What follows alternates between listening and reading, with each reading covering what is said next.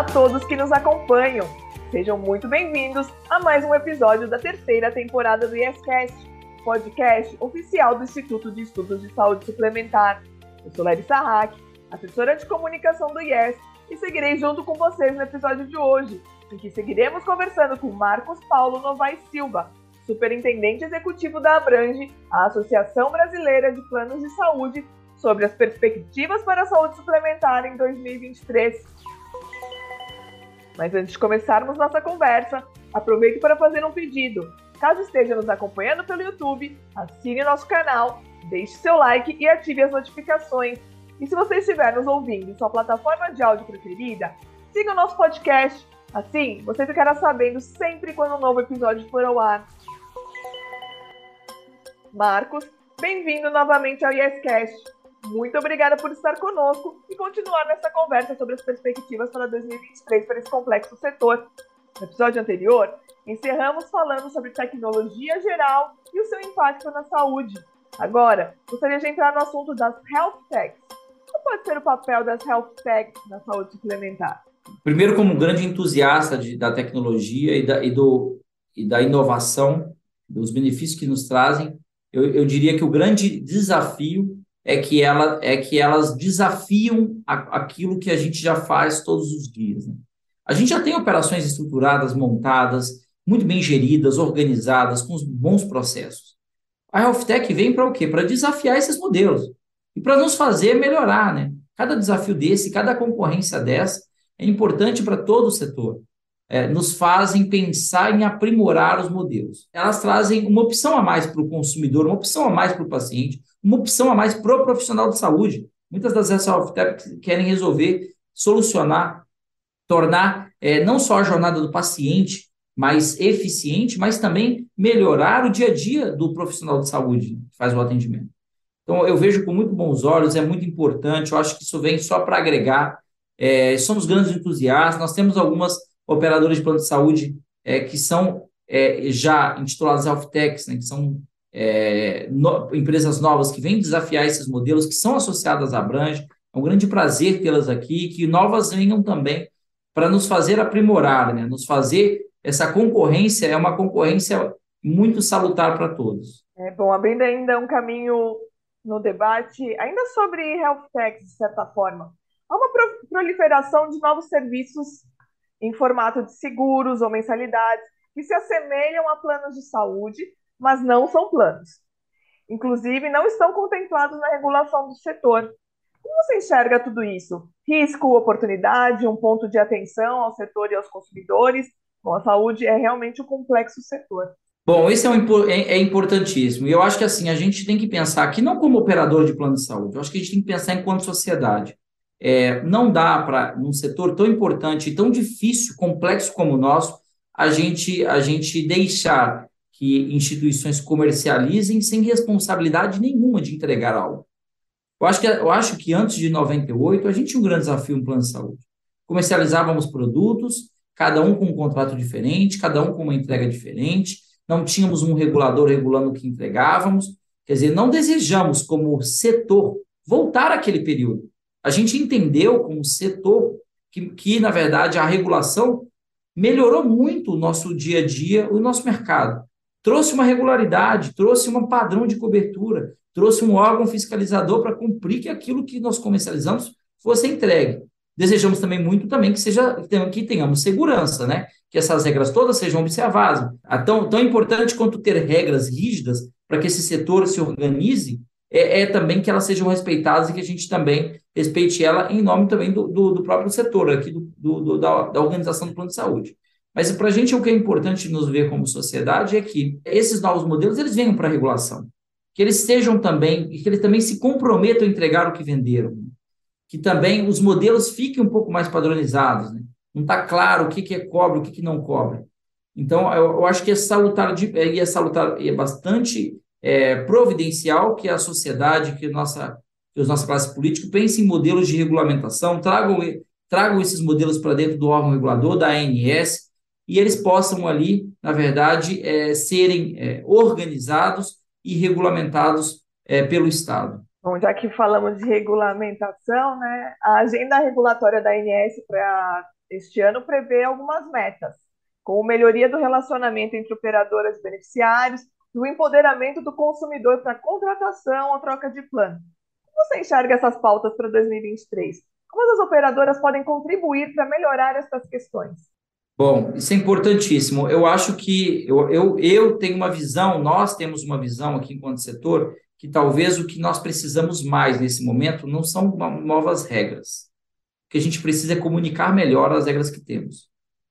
E eu já explico, né? Teve um, houve, tivemos uma demanda, eu tive, eu recebi uma demanda dentro da minha família, lá do interior, dizendo o seguinte: ah, eu gostaria muito de, de trocar de, de, de plano de saúde, que eu queria ter uma eu queria sair de uma cobertura municipal para uma cobertura regional, é, porque eu tô, eu tô me, me cuidando, tô, é, me cuidando muito em alguns médicos que estão fora da minha região de cobertura hoje.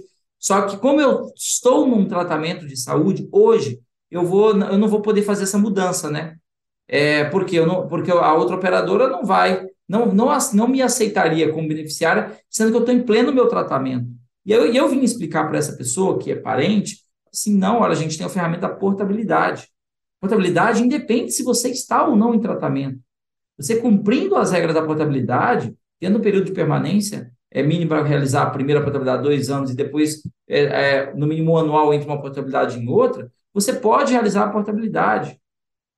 Ainda que esteja em tratamento, a nova operadora vai continuar o tratamento, mas perceba, não precisamos de uma nova regra, porque a gente precisa comunicar melhor, as pessoas precisam entender é, as ferramentas que tem. As pessoas não sabem ainda, a gente falta muito comunicar. Então, acho que um grande desafio que a gente tem pela frente, e para empoderar o consumidor, que é uma tarefa muito importante, eu acho que não é fazer novas regras. E ainda mais fazer novas regras que não vão ser conhecidas por as pessoas. Eu acho que a gente precisa fazer com que eles conheçam as regras que eles já têm. E eles já têm infindáveis regras. Regras de reajuste para plano individual, regras de reajuste para plano coletivo de menor número de vidas até 30 vidas. A gente tem é, fórmulas padronizadas ou modelos de reajuste padronizados a gente tem portabilidade, a gente tem o canal de reclamação do órgão regulador, a gente tem a ouvidoria regulamentada pelo órgão regulador, que você tem um, mais um canal com a operadora, um canal de revisão do seu atendimento no seu primeiro atendimento lá. É, a gente tem é, os nossos canais comuns de reclamação do consumidor também. É, a, e a gente, a gente tem, na verdade, infindáveis modelos ali, infindáveis formas para esse consumidor poder se empoderar e para e ele, ele conseguir, na verdade, passar, na verdade, por uma revisão técnica daquilo que ele acha, daquilo que ele percebe que está sendo ou um desvio de cobertura ou um desvio de cobrança, é, para que seja feita uma reavaliação daquilo e o operador possa corrigir o erro ou, ou não, ou explicar o que houve de fato. Então, acho que a gente precisa muito é, é isso, comunicar melhor, é, colocar o consumidor a par de todo o instrumental que ele possui já para que ele consiga, na verdade, se empoderar. Obrigada, Marcos. Bom, vamos mudar um pouquinho de assunto. Muito se tem falado sobre a sustentabilidade dentro do conceito ESG. Na saúde não é diferente. Como você vê essa tendência para 2023? É, primeiro que é uma tendência não só do setor de saúde, como você mesma disse. É uma tendência de toda de toda setor produtivo de forma geral. É uma tendência social, uma tendência da sociedade, né? Nós, como seres humanos, agora temos uma visão maior em torno do tema sustentabilidade, estamos mais preocupados com isso. E essa preocupação acho que só vai aumentar com o tempo. Ela veio para ficar e só aumenta. Então, é um grande desafio para as empresas para que nós nos tornemos, sim, cada vez mais sustentáveis, cada vez mais preocupados com o social, com como a sociedade nos vê, nos percebe, com o ambiente, com aquilo que no, onde nós estamos inseridos, aquele meio, e com a sustentabilidade para que a gente também consiga ser sustentável ao longo do tempo. Então, é, é uma tendência, veio para ficar, nós somos estimuladores do modelo, não, não conseguimos mudar fácil também, né? Não é uma questão de você coloca como uma regra, ah, eu vou, eu vou adotar mais práticas ESG e daqui a três meses elas já vão estar em prática. Não, não vai ser três meses. Isso, ah, mas em um ano também não vai ser um ano. Tem que começar agora para a gente conseguir daqui a alguns anos já estar, tá, é, já tá, na verdade, surfando essa onda com muito mais propriedade. Então, é, um, é uma tarefa de longo prazo também, mas muito importante e a gente tem muito que estimular. E o consumidor tem que cobrar isso. Né? Ele tem que praticar ESG no seu dia a dia, na sua família, na sua casa, na rua, quando ele está com outras pessoas. Ele tem que praticar e ele tem que cobrar que, que empresas e que setor público também o façam assim como ele já adotou. Bom, Marcos, a conversa está muito boa, nós estamos chegando ao fim. Para encerrarmos a nossa conversa, além dessa tendência SG, poderia pontuar, na sua opinião, quais serão as três tendências para a saúde suplementar em 2023? No que as operadoras devem ficar de olho? A gente tem uma grande, uma, uma grande, um grande ponto que é, é a gente tem uma infraestrutura de saúde privada gigantesca que foi ampliada na pandemia, novos leitos abertos, novas clínicas, novos laboratórios, porque a pandemia nos exigiu isso. E o setor privado respondeu. Nós fizemos, nós criamos, ampliamos infraestrutura rapidamente para conseguir atender a todos sem que ninguém ficasse internado, por exemplo, num corredor. Na saúde suplementar, na saúde privada brasileira, a gente não colapsou, a gente conseguiu atender a todos. Ainda que algum hospital tenha fechado as portas, a gente providenciou a abertura de outras portas e as pessoas foram atendidas. Isso foi um desafio porque mesmo países desenvolvidos, né, nós vimos o caso da Itália, onde na verdade o sistema de saúde italiano, país desenvolvido, colapsou e o nosso sistema privado de saúde, a saúde suplementar, não colapsou. Essa infraestrutura ampliou, ficou grande, só que ela está maior do que precisaria para atender as nossas vidas, os beneficiários cobertos. Então a gente precisaria muito trabalhar o quê? Um primeiro desafio, aumentar o número de pessoas cobertas pelo plano de saúde, porque a infraestrutura está preparada para recebê-lo. Do contrário, a gente vai ter que começar a repensar e talvez tenha que fechar algumas estruturas, porque ela está superdimensionada em várias regiões do país. Então, o primeiro desafio de trazer mais pessoas para que a gente possa usar de forma mais eficiente essa estrutura que está preparada para receber. Segundo desafio é ser sustentável. É, a gente tá, vai fechar com o maior prejuízo operacional da história esse ano, é, isso já é certo, e a gente precisa de mais sustentabilidade, mais, é, mais equilíbrio no ano que vem. E aí a gente tem um grande desafio de equilibrar receita e despesa, que não vai ser fácil. Não vai ser fácil para ninguém, o operador ele tem que gerir, e ao ter que gerir, ele vai ter que tomar decisões, e ele vai, e ele vai precisar também ali de que a sociedade entenda os momentos e, o, e, o, e possa compreender e apoiar aquilo que, aquilo que é necessário para a gente reequilibrar, para que a gente também não tenha um cenário ali de desequilíbrio estrutural e financeiro de operadores de plano de saúde que vai desencadear em cadeia desequilíbrios em hospitais, clínicas, laboratórios, nos prestadores, profissionais, médicos, em todos. Então, a gente tem que cuidar para que esse setor seja é, rígido e sustentável. Esse é um grande desafio também. E, o, e o, e o nosso terceiro desafio, e, e, não menos importante, é a gente saber fazer como incorporar tecnologia.